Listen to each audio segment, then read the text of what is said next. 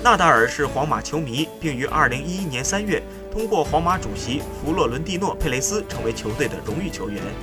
据报道，弗洛伦蒂诺非常钦佩纳达尔，他将纳达尔描述为世界上最好的皇家马德里大使之一。老福也表示，纳达尔是皇马主席不错的候选人。